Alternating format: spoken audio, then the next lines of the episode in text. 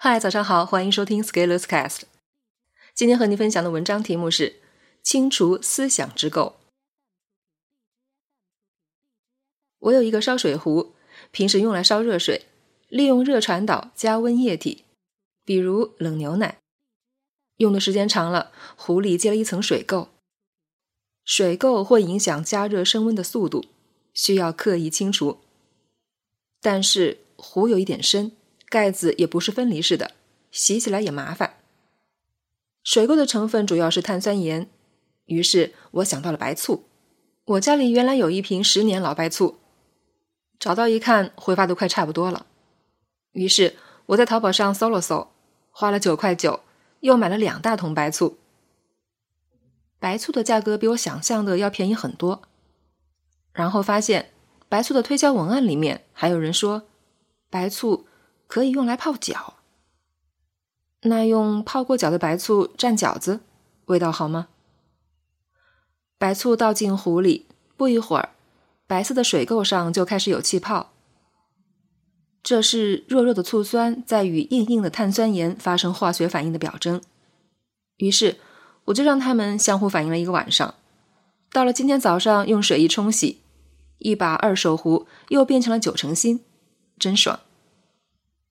手里有锤子，看啥都是钉子。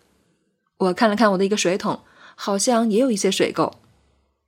于是我也倒了小半桶白醋进去。半天时间，桶底又焕发出本来的颜色，桶内壁还有一些残余。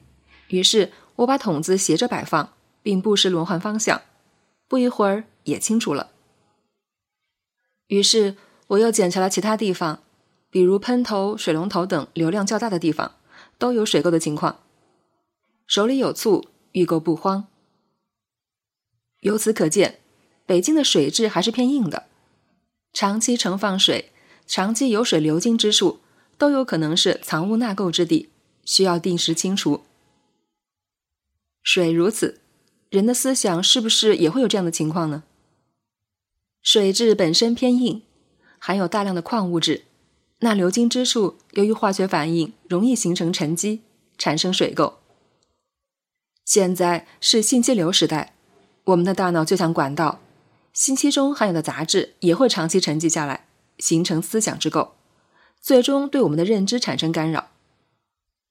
信息流里的偏见、利益诱导、故事的编排、情绪的渲染，这些有意无意的偏误，会在我们的大脑里产生影响，形成思想之垢。最终让我们付出实际的代价。怎样持续清除思想之垢，是每个人都要面对的课题。清除思想之垢其实是市场营销的逆过程。营销是把某个想法种到人们的脑子里，而清垢是把某些不靠谱的想法从脑子里清除出去。